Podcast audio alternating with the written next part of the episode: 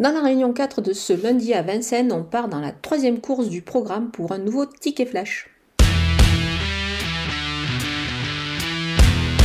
Damien monte le numéro 9 Isidore Bonheur dans cette épreuve. C'est un cheval qui a démontré pas mal de qualité euh, sous la selle. Il devrait répéter ici dans cette épreuve.